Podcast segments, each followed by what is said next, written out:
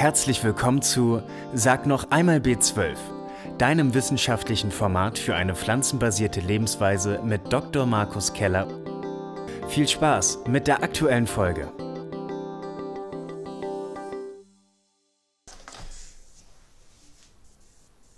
Ja, wunderbar. Ich glaube, wir sind live. Das ist heute ja auch wieder so ein bisschen, ähm, nicht ganz Premiere. Wir hatten schon mal ein Insta-Live gemacht, ähm, aber bin jetzt ja ganz allein im Raum. Das Team ist woanders, deswegen hoffe ich, das klappt alles. Aber ich sehe hier schon so ein bisschen Kommentare, ähm, die sich hier einschalten. Wunderbar. Ihr könnt mich hören und sehen. Vielleicht schreibt das mal kurz unten rein, damit wir wissen, dass das alles funktioniert. Genau, das gibt immer so eine Verzögerung, deswegen warte ich noch mal kurz, was da kommt. Sieh zu, sieh zu. Ja, vielleicht nur ein, eine Rückmeldung, ob Ton und Bild alles passt. Ja, da kommt schon was. Super. Schön, dann ähm, schön, dass ihr da seid und wir starten auch direkt. Ähm, wir hatten ja darum gebeten oder angeboten, dass ihr uns Fragen schicken könnt, die euch interessieren, die wir heute jetzt mal beantworten. Und wir haben viele Fragen bekommen, sehr schön. Und äh, jetzt mal drei Fragen ausgesucht, die ich jetzt als erstes mal rausgepickt habe, die, wir, die ich dann beantworten werde. Und ihr könnt auch dann gerne vielleicht einfach später, wenn dann die Fragen beantwortet sind, noch weitere Fragen stellen, ansonsten auch zwischendurch Fragen, dann guckt mein Team so ein bisschen mit. Ich konzentriere mich jetzt erstmal auf die Fragen, auf die ersten Fragen, die ihr gestellt habt. Und zwar, ich habe mir das hier drüben mal notiert, die erste Frage. Geben Sie eine Empfehlung für Multinahrungsergänzungsmittel in sensiblen Phasen, wie in meinem Fall der Stillzeit? Wichtige Frage. Äh, Antwort erstmal ein Jein, kommt so ein bisschen drauf an. Warum ist es überhaupt ein Thema in der Stillzeit? Wir haben einen erhöhten Nährstoffbedarf. Das heißt, der Bedarf vieler Nährstoffe ist nochmal höher, sogar höher als auch teilweise in der Schwangerschaft. Ganz besonders wird es ja jetzt darum gehen, diese äh, Nährstoffe mit Mehrbedarf äh, und gleichzeitig aber auch die kritischen Nährstoffe einer veganen Stillzeit in dem Fall gut abdecken zu können. So ein paar Beispiele. Der, die äh, Empfehlung für die Proteinzufuhr, die äh, steigt ungefähr auf das Doppelte im Vergleich zu Frauen, die eben nicht stillen, also nicht schwanger sind und nicht stillen. Äh, Folat geht auch um 50 Prozent etwa hoch. Vitamin A geht fast äh, um 90 Prozent hoch. Jod, Eisen, da haben wir einen Mehrbedarf von etwa 30 Prozent. Also das muss alles dann auch über die Ernährung abgedeckt werden. Und ähm, dann haben wir noch so ein paar Spezialfälle wie DHA, also die langkettige Omega-3-Fettsäure DHA. Da gibt es ja generell eine Zufuhrempfehlung für die Schwangerschaft und die Stillzeit, nämlich 200 Milligramm pro Tag.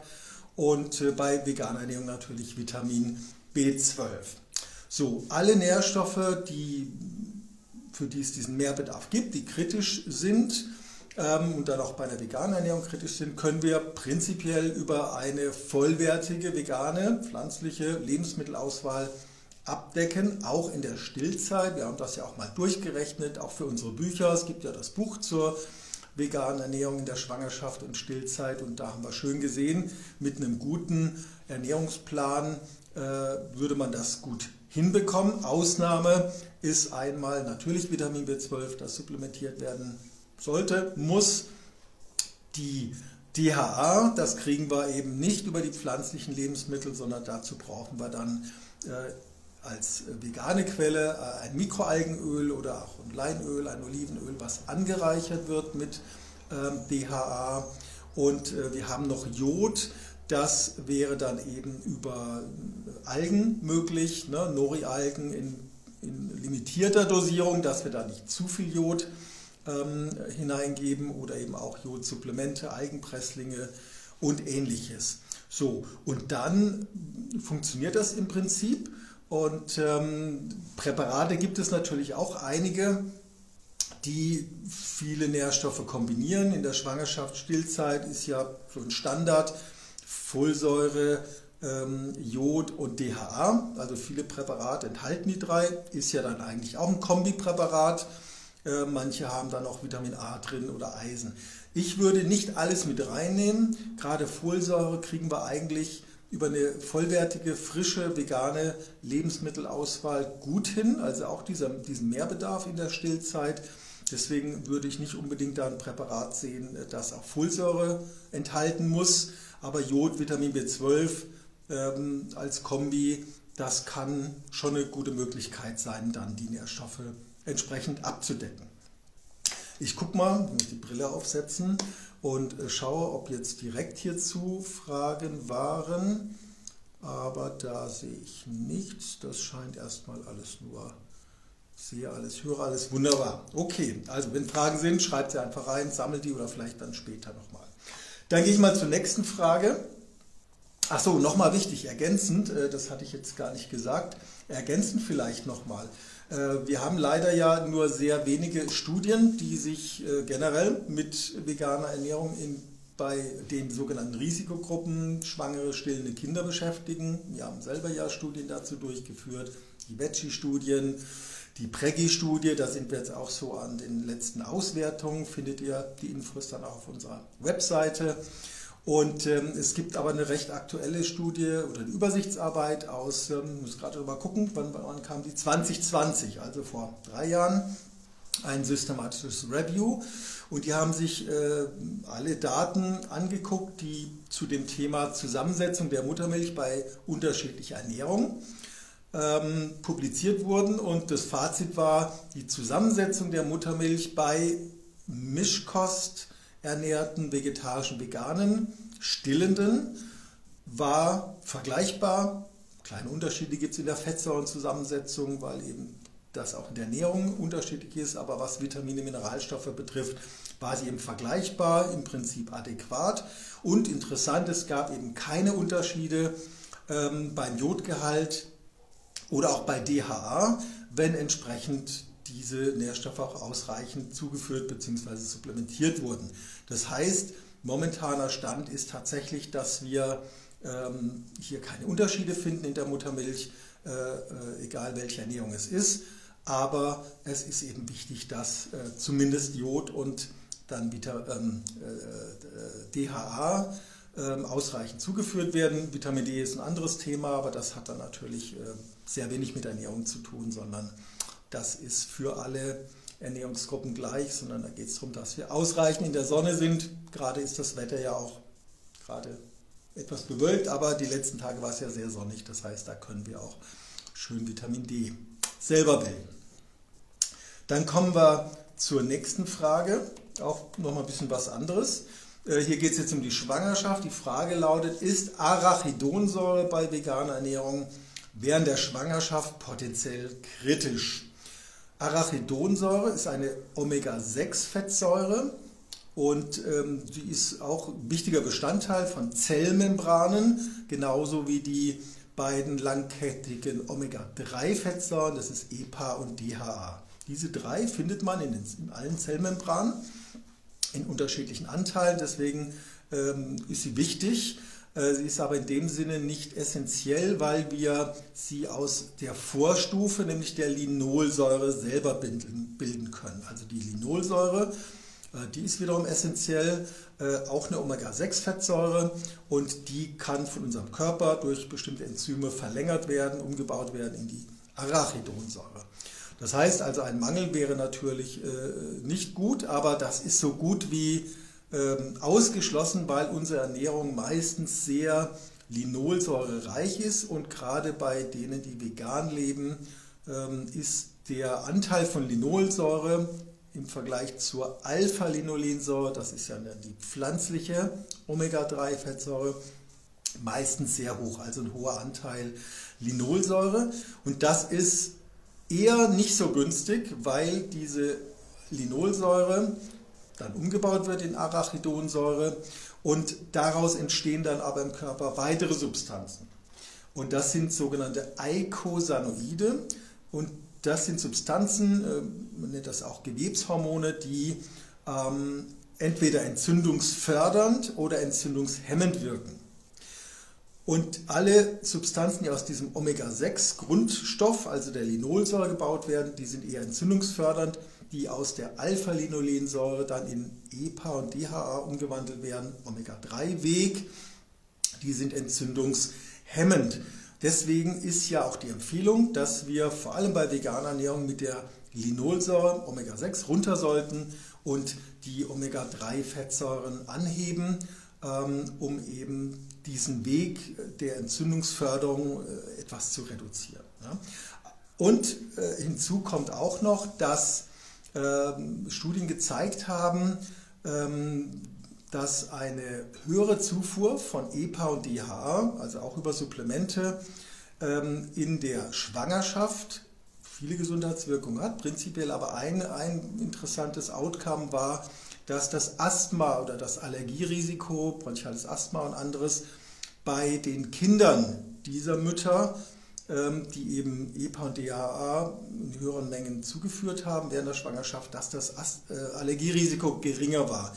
Warum? Weil eben die Arachidonsäure sozusagen verdrängt wurde durch EPA und DHA.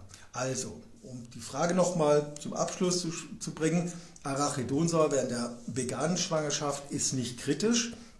Mangel ist im Prinzip nicht bekannt. Äh, sie sollte nicht auf Null gehen, aber das passiert im Prinzip nicht, da wir sie selber bilden können und deswegen ähm, ist es äh, eher günstig, dass wir schauen, die Omega-3-Fettsäuren mehr einzubauen, inklusive EPA und DHA, ganz besonders eben dann in der Schwangerschaft oder auch in der Stillzeit. Ja, das zu der zweiten Frage. Und dann gucken wir ähm, in die Frage Nummer 3. Das ist jetzt nochmal ein ganz anderes Thema. Da geht es jetzt mal um das Thema Jod. Äh, Entschuldigung, Jod, wie komme ich auf Jod? Äh, ja, indirekt, weil das hat mit der Schilddrüse zu tun, aber Thema ist Soja und Schilddrüse. Die Frage lautet, sollten Personen mit einer Schilddrüsenunterfunktion Soja sicherheitshalber eher in kleinen Mengen konsumieren? Auch eine wichtige Frage. Und wie hängt das zusammen? Wie hängt Soja jetzt mit der Schilddrüse zusammen? Einmal äh, in Sojabohnen sind oder in Sojaprodukten sind die sogenannten Isoflavone enthalten. Man nennt die auch Phytoöstrogene. Ich erkläre gleich warum. Und das sind sogenannte sekundäre Pflanzenstoffe. Phytochemicals heißen die äh, im Englischen im Fach, Fach, äh, mit dem Fachbegriff, weil sie zwar nicht essentiell sind, also nicht wie Vitamine und Mineralstoffe, aber sie haben gesundheitsfördernde Wirkungen, können zum Beispiel äh, antikanzerogen äh, wirken, antioxidativ, antientzündlich, ähm, den ähm, Blutzuckerspiegel senken und ähnliches. Es gibt eine ganze Vielfalt an diesen Substanzen, Polyphenole zum Beispiel, Flavonoide, äh, Saponine, alles sekundäre Pflanzenstoffe, deswegen kommen sie eben praktisch nur in Pflanzen vor. Und eine Gruppe, das sind diese Isoflavone und die kommen ganz besonders in äh, Soja vor, ein bisschen in anderen Hülsenfrüchten, ein bisschen in Getreide, aber hauptsächlich oder in höheren Konzentrationen in Soja. So, diese Phytoöstrogene haben auch verschiedene Gesundheitswirkungen. Also es sind die Isoflavone ganz konkret bei der Sojabohne. Ähm, und eine Wirkung ist, dass sie äh, höchstwahrscheinlich das Krebs, vor allem das Brustkrebsrisiko reduzieren können. Und wie hängt das zusammen? Das ist äh, aufgrund der Struktur dieser Isoflavone. Sie sind ein bisschen ähnlich vom Molekül her wie das weibliche Sexualhormon, das Östrogen. Und also nicht ganz identisch, aber wenn man die so übereinander legt, haben die eine gewisse Ähnlichkeit. Und sie sind ähnlich genug, weil sie von der Wirkung her ähm, Folgendes machen können das Östrogen, wie viele Hormone, äh, müssen, um ihre Signale in unsere Zellen zu geben, damit dann später was passiert, an Rezeptoren andocken. Die sitzen auf der Zelle drauf. Das ist dieses Schlüssel-Schloss-Prinzip. Ne? Rezeptor ist das Schloss und das Hormon ist der Schlüssel. Und wenn die zusammenkommen, dann gibt es ein Signal in die Zelle, dann kann, können alle möglichen Dinge danach in Gang gesetzt werden. Und jetzt können diese äh, Isoflavone diesen Östrogenrezeptor auf den Zellen, also sie können da andocken und dadurch zwei Dinge be bewegen. Entweder wirken sie schwach Östrogen, das heißt, äh, bei Frauen, die einen niedrigen Östrogenspiegel haben, wirkt das eher in diese östrogene Wirkung, aber die Wirkung ist viel, viel schwächer als das menschliche Östrogen. Oder sie können andocken und den Rezeptor dadurch ja blockieren für das echte Östrogen. Das kommt da nicht dran, kann diese starke östrogene Wirkung nicht entfalten deswegen wirkt es antiöstrogen, weil der Rezeptor blockiert ist. Und das ist vermutlich die Erklärung oder eine Erklärung, warum Isoflavone das Risiko für Brustkrebs ähm, reduzieren können oder zumindest ein wenig reduzieren können.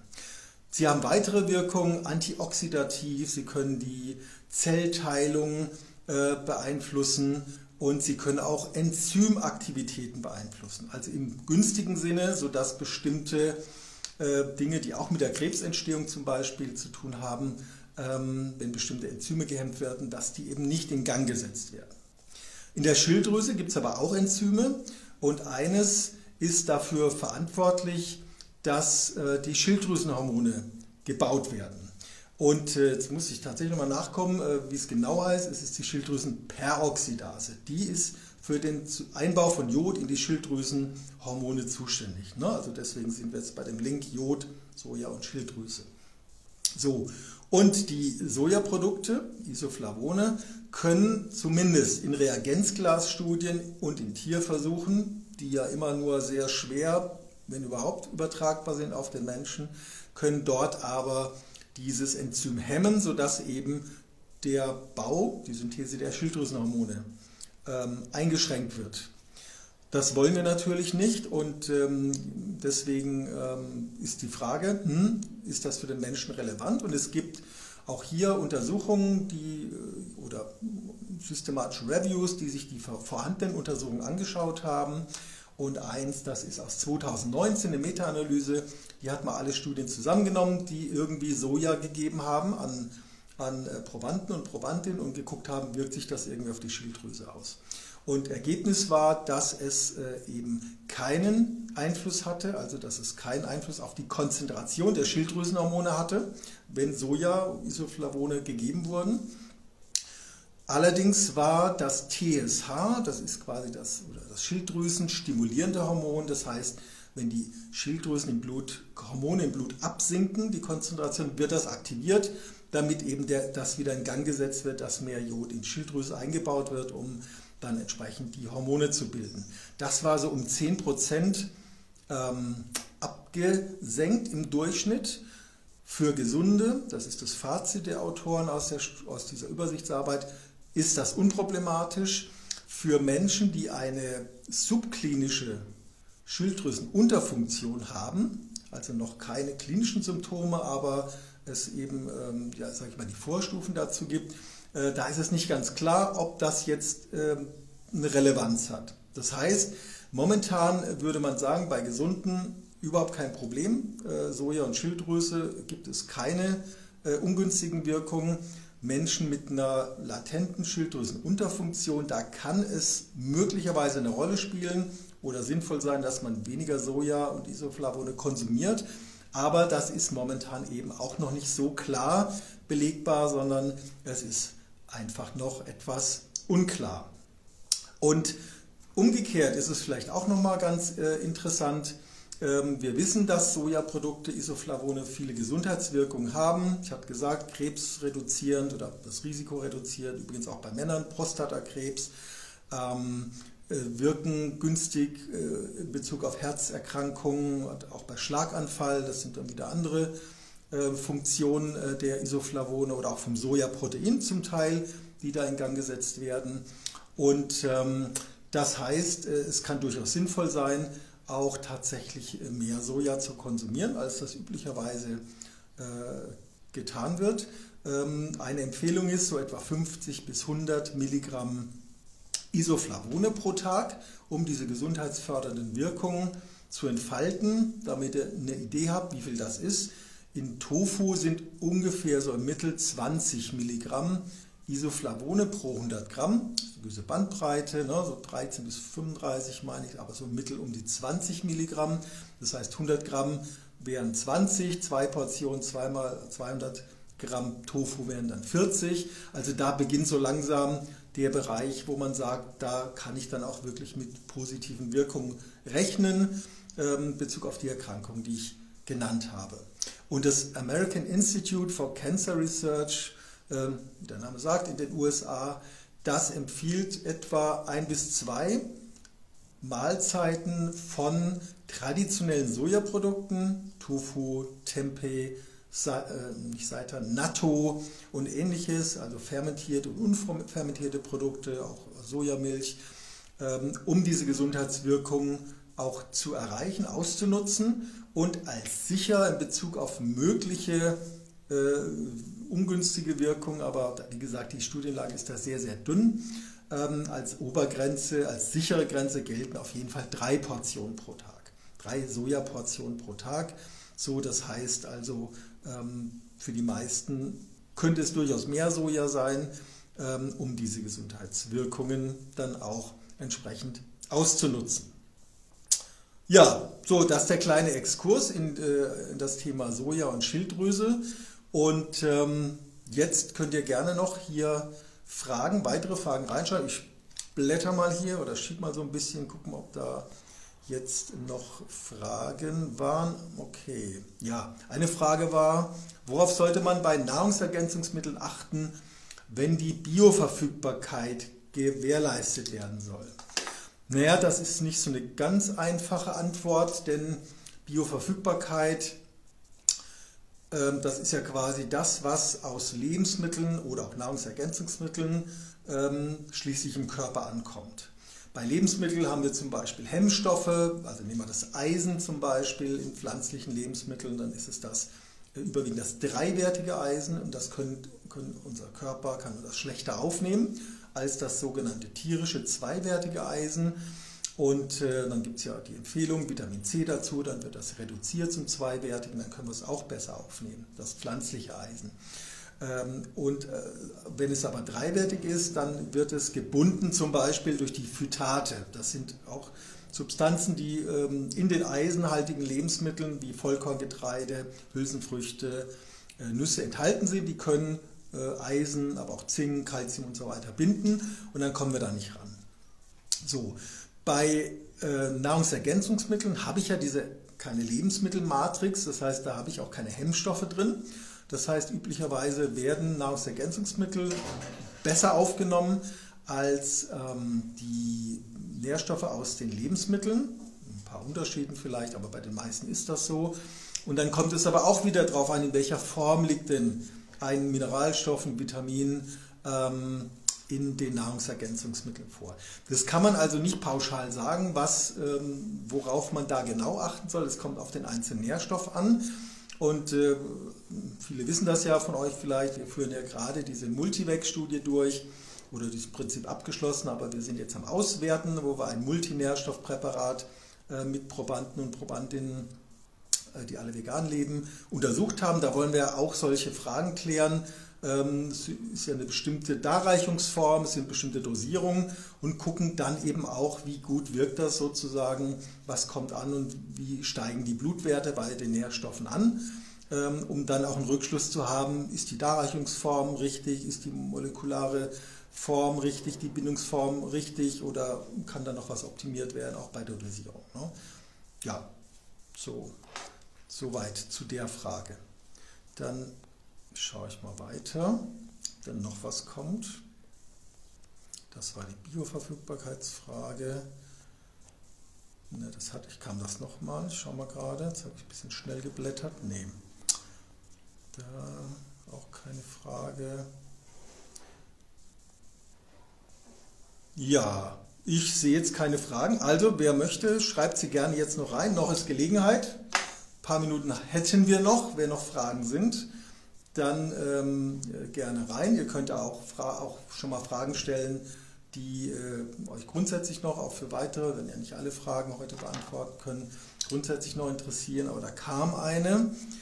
Als Hashimoto-Erkrankte haben mir Aminosäuren als Nahrungsergänzung in nur zwei Wochen aus der chronischen Erschöpfung geholfen. Woher kommt der offenbar erhöhte Bedarf an Aminosäuren bei einer Autoimmunerkrankung? Das kann ich jetzt nicht so ohne weiteres beantworten. Da gibt es ja viele Ursachen, viele Zusammenhänge ähm, und vieles ist ja auch noch unklar, gerade bei den Autoimmunerkrankungen. Wie weit da jetzt die Aminosäuren eine Rolle spielen, ich kann das jetzt nicht beantworten. Werden wir uns aber werden wir uns, werden wir uns mal anschauen. Ja, Leonie MRTH. Welche Dosierung von B12 würden Sie täglich empfehlen? Das ist natürlich eine Standardfrage, aber leider äh, ist die nach wie vor wichtig, weil es immer noch keine definitive Antwort darauf gibt. Aber die Frage ist ja, was ich empfehlen würde. Also kurz zum Hintergrund.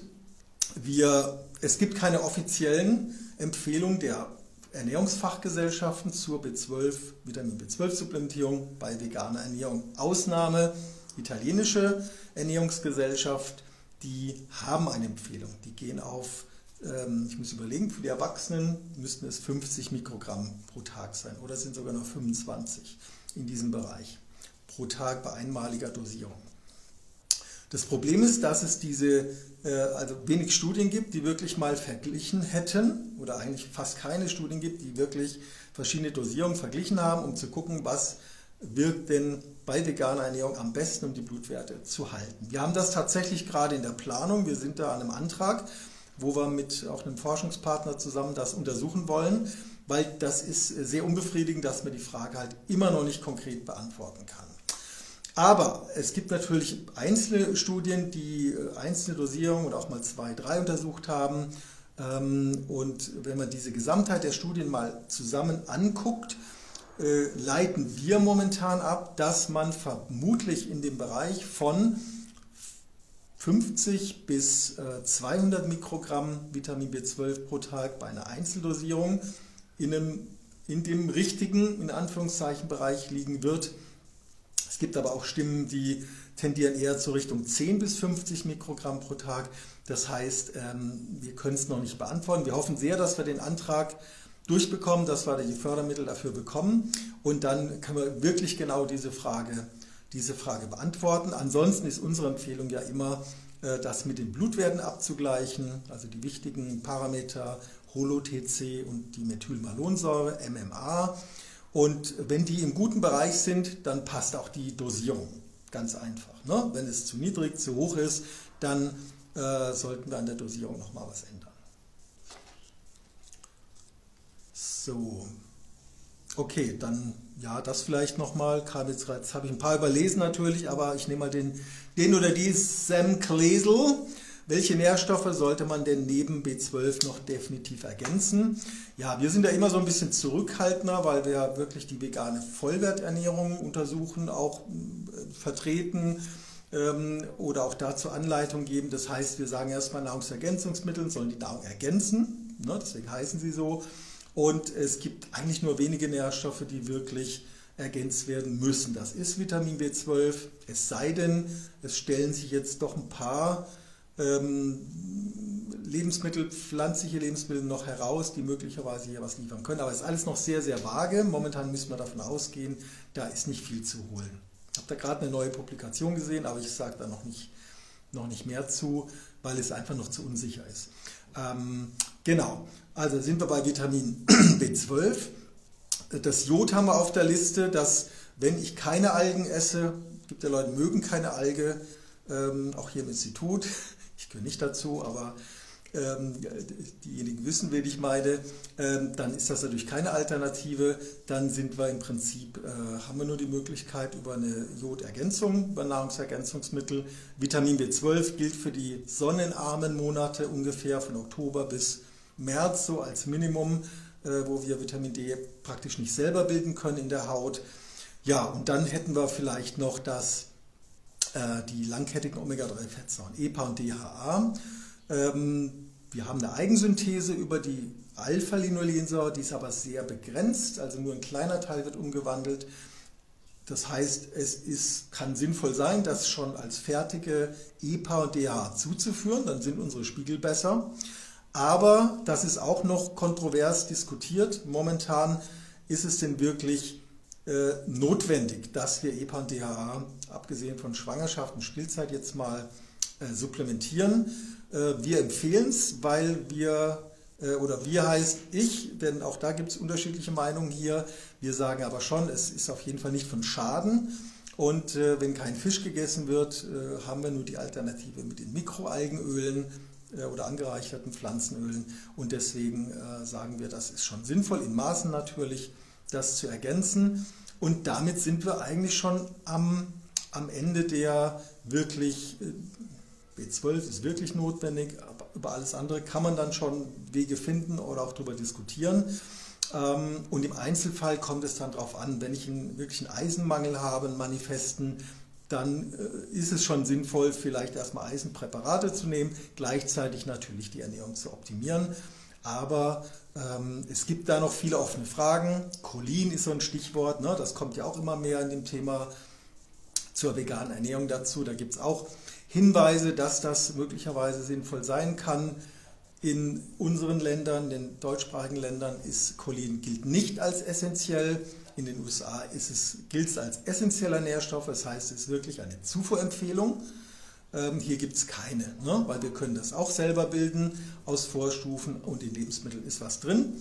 Aber äh, die Eigensynthese reicht nicht, deswegen ist die Kombination wichtig, aber hierzulande gilt das nicht als essentiell momentan. Und da gibt es sicher noch ein paar andere Kandidaten, das heißt, deswegen gibt es uns auch als Forschungsinstitut, weil wir genau diese Themen natürlich untersuchen und weiter untersuchen wollen und leider halt immer abhängig von den Finanzierungsmöglichkeiten, denn äh, sobald ich Probanden und Probandinnen habe, Blutuntersuchung im Labor, äh, kostet das einfach viel Geld, aber wir finden das extrem wichtig und deswegen arbeiten wir an diesen Themen. Okay, ja, das passt ja ganz gut. Ähm, äh, Michel, Punkt Aktivism. Wo bestehen bezüglich Nährstoffe bei rein pflanzlicher Ernährung den größten, oder wo steht der größte Aufholbedarf mit Studien? Wo wissen wir noch am wenigsten? Naja, ein Thema ist wirklich das, was ich vorhin gesagt habe, Vitamin B12, Dosierung. Welche ist denn die beste, richtige, passende? Ist momentan noch nicht so richtig beantwortet. Es gibt dann so ein paar weitere Substanzen. Ne? Ich hatte gesagt, Cholin, es gibt ähm, die Frage der verzweigkettigen Aminosäuren. Äh, auch eine spannende Frage ist Vitamin A. Denn, ähm, wie die meisten von euch ja wissen, es gibt Vorstufen. Äh, Vitamin A kommt nur in tierischen Lebensmitteln vor, nicht in pflanzlichen. Da gibt es aber die Vorstufen. Ne? Das Beta-Carotin am bekanntesten. Es gibt ja noch andere Carotinoide aus denen wir dann Vitamin A bilden können und andere Tiere oder Tiere auch. Aber diese Umwandlung ist wieder individuell verschieden. Nicht alle können aus den Vorstufen genauso viel Vitamin A bilden. Und auch das steht auf unserer Liste. Da haben wir auch schon eine kleine ähm, Arbeit zugemacht, die wir demnächst veröffentlichen wollen. Ähm, denn es könnte tatsächlich sein, dass für manche ähm, Menschen, die vegan leben, das äh, grenzwertig ist, diese Umwandlungsfähigkeit, sodass Vitamin A vielleicht auch sinnvoll wäre zu ergänzen. Das ist jetzt noch zu früh, das zu sagen, aber das sind auch Themen, die ja noch eine Rolle spielen. Das Thema Selen. Ne? Es gibt äh, wenig Daten zur Selenversorgung von Veganern, Veganerinnen oder generell wenig Daten und pflanzenbasierte Ernährungsformen. Äh, was wir wissen ist, da ist die Versorgungslage prinzipiell schlechter. Ähm, aber hier sind auch natürlich Untersuchungen äh, mit Paranüssen zum Beispiel äh, mal sinnvoll, eine Intervention zu machen. Wie funktioniert das? Wie viele Paranüsse wären äh, gut, um gute Selenspiegel zu halten? Aber, und das ist eine nächste Publikation, ihr seht, wir haben hier viel, wir machen auch viel immer, auch zwischen den Dingen, wenn wir nach außen treten. Ähm, zusammen mit Ökotest haben wir Paranüsse analysiert und eben gesehen, dass der Selengehalt zwar gut ist und auch gar nicht so schwankend, wie man das in der Literatur manchmal findet. Also wir haben da verschiedene Hersteller oder Paranüsse verschiedener Hersteller untersucht. Aber ein Problem ist die Radioaktivität. Und da kommen wir tatsächlich momentan eher zu der Empfehlung zu sagen, für Erwachsene sollten es nicht mehr als zwei Paranüsse pro Tag sein wenn ich sage, okay, ich möchte das Risiko der Radioaktivität minimieren. Und das heißt wiederum, mit zwei Paranüssen, mit diesem durchschnittlichen Selengehalt, den wir da ermittelt haben, äh, kriegen wir unseren Referenzwert nicht erreicht. Also haben wir da schon wieder ein Problem. Ja?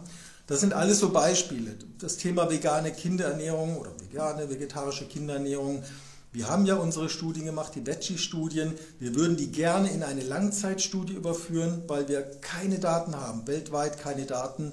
Langzeiteffekte von veganer oder vegetarischer Ernährung von Kindheit an. Also gerade die, die kognitive Entwicklung, auch motorische Entwicklung, das Wachstum. Wir haben das immer nur im Querschnitt angeguckt und das machen praktisch alle Studien, nur im Querschnitt.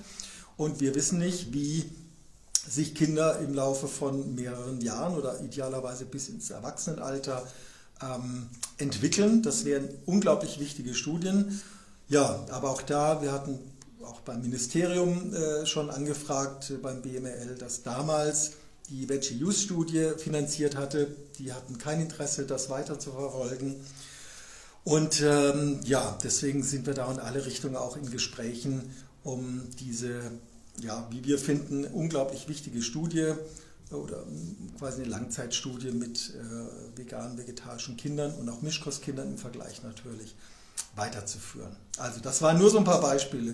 Mir würde noch mehr einfallen, aber ich gucke mal noch in die, in die weiteren Fragen rein, ob da noch was, da noch jetzt noch was kam.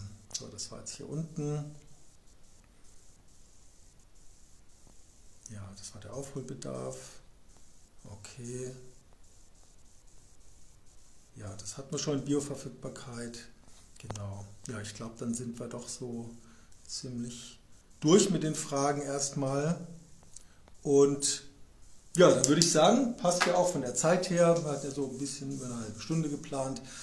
Ähm, vielen Dank, dass ihr dabei wart. Und ähm, ja, schickt gerne wieder Fragen und ähm, wir machen das jetzt mal so in unregelmäßigen Abständen, gucken einfach mal, wie das so ankommt.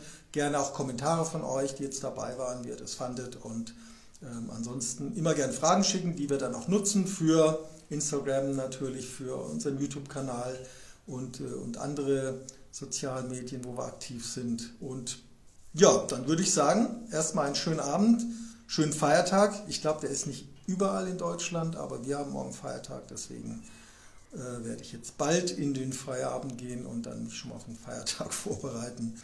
Und ähm, in dem Sinne einen schönen Abend. Bis dahin. Tschüss. Wir hoffen, dir hat die aktuelle Folge von Sag noch einmal B12 gefallen. Bewerte uns doch gerne auf iTunes oder über die Apple Podcast App. Bis zum nächsten Mal.